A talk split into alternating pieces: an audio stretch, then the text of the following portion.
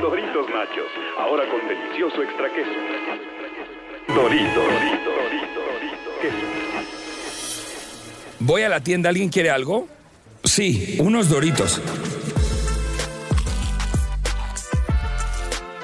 Todos hemos oído o dicho esto alguna vez en nuestra vida. Así es, hoy, en este episodio hablaremos de uno de los snacks más famosos y crujientes del mundo, los Doritos. Descubriremos las casualidades que llevaron a unas tortillas fritas a convertirse en la botana que ha estado en millones de platos por todo el planeta. Un mexicano, un bote de basura y una visión de negocio son solo algunos de los elementos que casualmente fueron parte fundamental para que esta historia exista. Hola, soy Pepe Saga, constructor de marcas, amante de saber el origen de las cosas y hasta dónde llegan. Bienvenidos a Éxitos por Casualidad, el podcast que revela las casualidades que provocaron los éxitos mercadológicos más importantes de la historia. Para empezar esta historia, tenemos que ir al año de 1955, cuando Disneylandia abre sus puertas. En ese mismo año, el fundador de la empresa Frito Lay, Elmer Doolin, consiguió el permiso de Walt Disney para abrir un restaurante de comida mexicana en la avenida principal del parque de Anaheim. El restaurante se llamaba Casa de Fritos y obviamente la mayoría de los platillos incluían fritos. Este restaurante contrató a la empresa Alex Food como su proveedor de tortillas. El dueño era Alex Morales. ¿De dónde creen que era Alex? Obvio. ¿Quién sabe más de tortillas que alguien de México? Alex era un inmigrante mexicano de Sonora que empezó vendiendo tamales en una camioneta. Él ya estaba logrando su propio sueño americano. Tenía un negocio que le surtía tortillas a un restaurante dentro de la mismísima casa de Mickey Mouse. Un día, un vendedor que trabajaba para Alex Foods notó algo que llamó su atención. Mientras estaba terminando una entrega en el restaurante Casa de Fritos, se dio cuenta que en el basurero del lugar había muchas tortillas rancias. El vendedor le sugirió al chef de Casa de Fritos que en lugar de tirarlas a la basura, podía freír las tortillas viejas y servirlas como un aperitivo. Seguramente le vino esta idea al recordar y extrañar los clásicos totopos mexicanos. Después de esa sugerencia, las tortillas fritas y sazonadas se volvieron un éxito en el restaurante. Tanto así que Casa Fritos no informó a su empresa matriz Frito Lay del descubrimiento. Un año después, el vicepresidente Archibald Clark West, quien fue el vicepresidente de marketing de Frito Lay en ese momento, se presentó un día por sorpresa en el establecimiento tras escuchar del próspero negocio.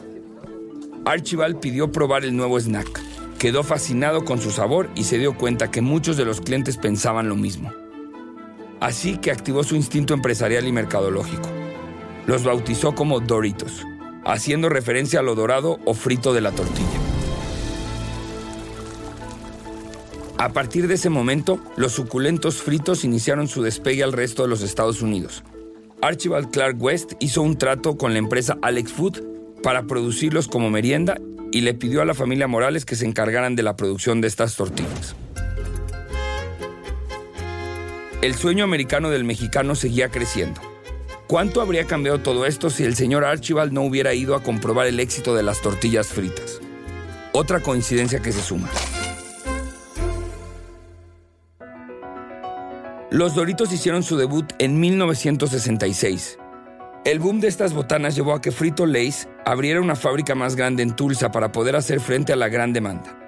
Todos estaban ganando y todo parecía ir a la perfección, excepto para Alex Foods, pues vendría un duro golpe para ellos, quienes al no poder cubrir la gran demanda quedaron fuera del juego.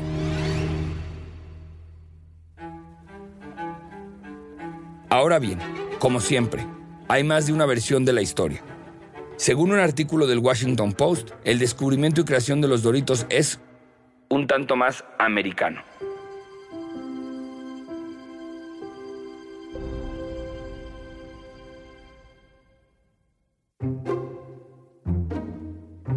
A ver, conozcamos esta otra versión que nos cuenta que el señor Archibald Clark West, el creador de los Doritos, había trabajado como vendedor ambulante de queso y gerente de publicidad en una agencia en Madison Avenue. Él manejaba la cuenta de Jello antes de tener una epifanía de papas fritas. Sí, epifanía. Así literalmente dice la versión del diario americano. Un día de 1964, nuestro amigo West estaba de vacaciones con su familia en el sur de California. cuando se le ocurrió comprar por primera vez una bolsa de tortillas tostadas manchadas de grasa en una choza al borde de la carretera. A ver, pausa. Si esto fuera cierto, entonces esta sería una primera gran casualidad. Pararse frente a una choza para probar un snack que nunca había probado. Pero bueno, sigamos. Como vicepresidente de marketing de Frito Lay, sí, ya era vicepresidente para entonces. Como vicepresidente, el señor West inmediatamente sintió que se había topado con un fenómeno de bocadillos. Cuando regresó al trabajo, presentó su idea. Una fritura de maíz crujiente en forma de triángulo que complementaría el portafolio de productos de la compañía sería una gran alternativa a la papa frita ley, pues su idea era la de un snack más crujiente y lo demás ya lo conocemos. Bueno, démosle el beneficio de la duda a esta otra versión. Al final, sea cual sea la historia real, nuestro amigo mexicano, Alex, queda fuera del juego.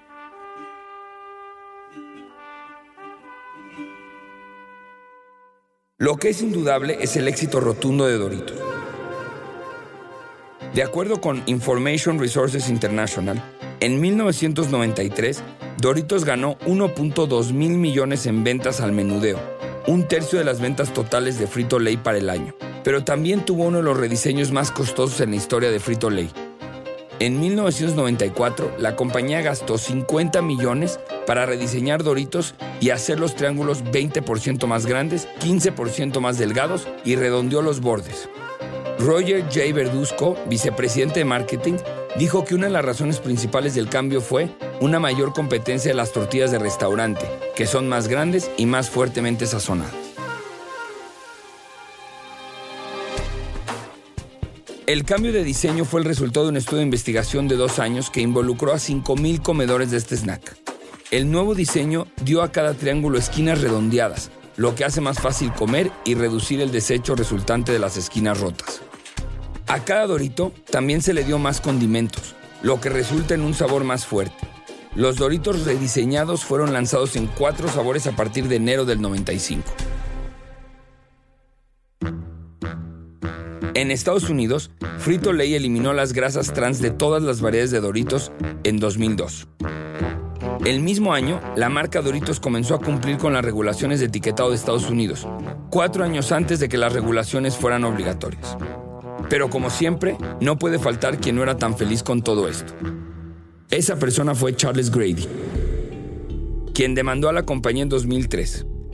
Charles afirmó que su garganta había sido dañada por comer Doritos según él, la forma y la rigidez del snack lo hicieron intrínsecamente peligroso. Grady intentó admitir en evidencia un estudio de un exprofesor de química que calculaba la mejor forma de tragar con seguridad los triángulos fritos. La Corte Suprema de Pensilvania declaró posteriormente que el estudio no cumplía con las normas científicas y no podía presentarse como prueba. En 2005, las ventas de Doritos en Estados Unidos cayeron un 1.7% es decir, 595 millones. Para aumentar las ventas en 2006, la compañía lanzó varios nuevos sabores, una nueva etiqueta y más publicidad bilingüe. El vicepresidente de Frito Lay, Joe Ennen, describió esto como el rebranding y el relanzamiento más significativo en la historia de 38 años de Doritos. El 21 de febrero de 2013, el logotipo de Doritos fue cambiado de nuevo y el lema publicitario adoptado fue For the Bold. En 2015, Doritos introdujo un producto Rainbow Doritos de edición limitada, el cual solo estaba disponible para aquellos que hacen una donación mínima de 10 dólares al It Gets Better Project, una organización sin fines de lucro que apoya a los jóvenes LGBT. La promoción recaudó 100 mil dólares para la organización. Grandes números, ¿no? ¿Quién podría haber imaginado que el aprovechar comida que estaba destinada a ir a la basura sería uno de los éxitos más grandes de la historia? Sí, una gran casualidad que le dio vuelta a una tortilla. Pero todo esto también nos hace reflexionar sobre todo el desperdicio de alimentos que no se han logrado aprovechar. Veamos. La mayor parte del desperdicio del alimento, que es equivalente a un 61% del total, proviene de los hogares. ¿Qué es lo primero que haces cuando abres el refrigerador y ves que hay un alimento que ya se venció o que tiene mal aspecto? posiblemente tu respuesta rápida sea tirarlo a la basura. Pero, ¿alguna vez te has detenido a analizar cuáles son las consecuencias de desperdiciar alimentos? Si tu respuesta es no, no te preocupes, pues lo cierto es que la verdadera escala del desperdicio de alimentos en el mundo y su impacto no ha sido completamente dimensionada hasta hoy. Esa es una de las conclusiones del último y más completo informe sobre el tema realizado por el Programa de las Naciones Unidas para el Medio Ambiente y la Organización Británica sobre Residuos, GRUP. El denominado Índice de Desperdicios de Alimentos 2021 expone una cifra casi aterradora. En el año 2019 hubo 931 millones de toneladas de alimentos desperdiciados, esto sugiere que el 17% de la producción total de alimentos en el mundo fue a parar a la basura. ¿Qué pasa específicamente con América Latina? La mayoría de los países latinoamericanos no tienen información robusta acerca del desperdicio de alimentos. Esto es un problema, pues sin datos es imposible dimensionar el tema. Los investigadores lograron reunir información de siete diferentes puntos geográficos perteneciente solo a cuatro países de Sudamérica, Belice, Brasil, México y Colombia. De acuerdo con los resultados, Belice desperdicia 53 kilos por persona al año, mientras que en Brasil fueron 60, en México 94 y en Colombia 70. Los resultados en América Latina sugieren que existe una cantidad sustancial de desperdicio de alimentos provenientes especialmente de los hogares, el continente tiene todavía un largo camino para abordar el problema, pues debe entender lo que está sucediendo en sus fronteras para tomar acciones.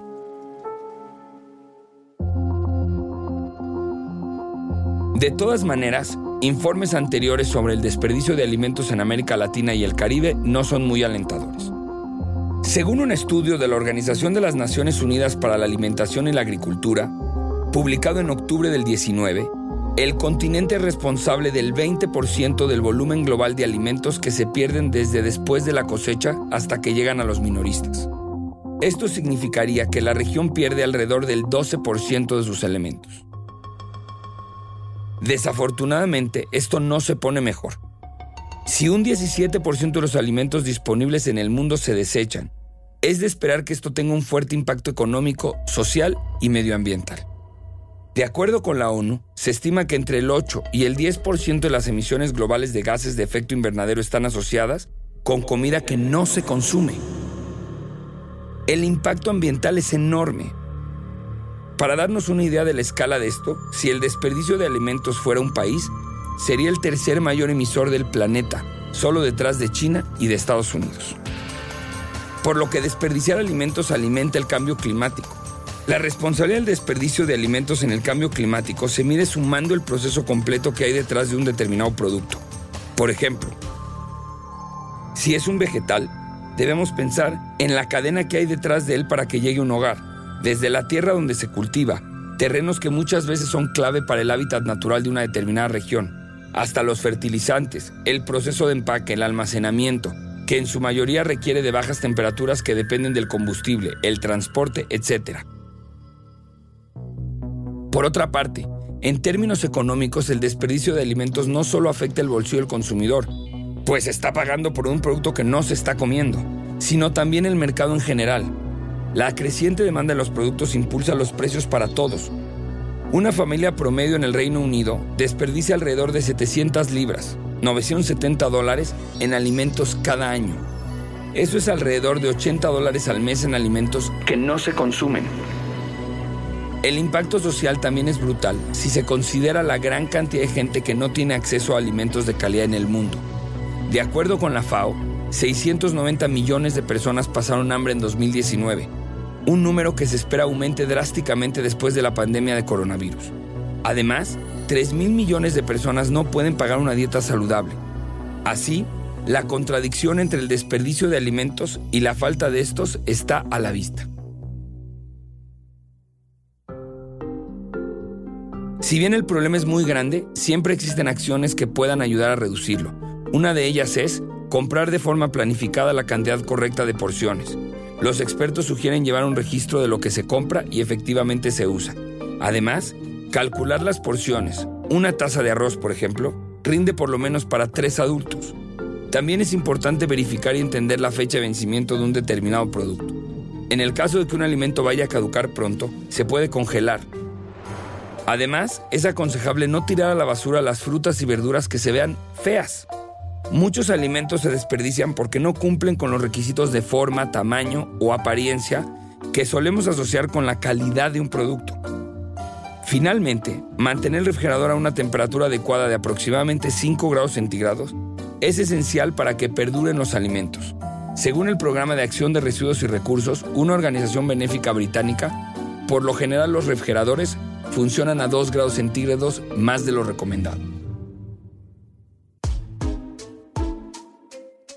Sin duda la historia de la creación de los Doritos nos pone a reflexionar sobre cómo el darle una segunda oportunidad a lo que podría parecer un desperdicio puede resultar en algo extraordinario. También comprobamos una vez más que el sueño americano consigue desarrollar todo tipo de ideas empresariales, sacando beneficio de prácticamente cualquier cosa, incluso de un contenedor de basura.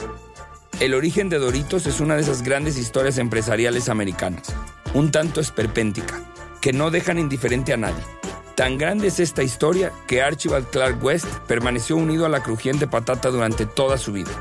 En concreto, tras jubilarse, Archibald fue catador gastronómico de Doritos, que hoy en día tiene 23 sabores distintos.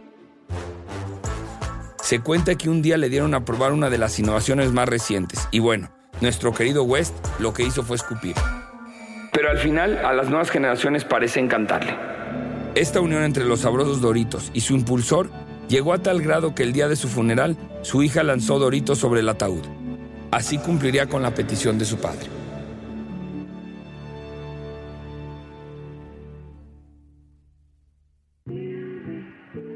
Una de las prioridades fundamentales de las empresas es la lucha continua en la eliminación de desperdicios y despilfarros. Una lucha implacable y sin respiro en la necesidad de eliminar los factores generadores de improductividades costosas y largas esperas, desaprovechamiento de recursos, pérdida de clientes y defectos de calidad. Todo lo cual origina la pérdida de participación en el mercado con caída en la rentabilidad y en los niveles de satisfacción de los consumidores. En este orden, las empresas deben detectar, prevenir y eliminar sistemáticamente los diversos tipos de desperdicios y despilfarros que esconden sus organizaciones, ya sean estas públicas o privadas, con o sin fines de lucro. Llevar a cabo esta lucha sin cuartel implica la necesidad de un fuerte liderazgo, una administración participativa, disciplina y ética de trabajo, planes y estrategias firmemente concebidas, sistemas de medición e información adecuadas a dichas necesidades y una fuerte convicción de la dirección por generar y apoyar planes de capacitación continua. Así que la próxima vez que comas una bolsa de Doritos, recuerda que una vez fueron literalmente la basura de Disneyland. Reflexiona sobre la poesía de la vida moderna y sobre todo recuerda que detrás de toda historia seguramente existe por lo menos una casualidad que la hizo posible. Porque las casualidades nunca dejarán de ocurrir, es mejor estar preparados para aprovecharlas. Los esperamos en nuestro siguiente capítulo. Yo soy Pepe Saga y esto es Éxitos por Casualidad.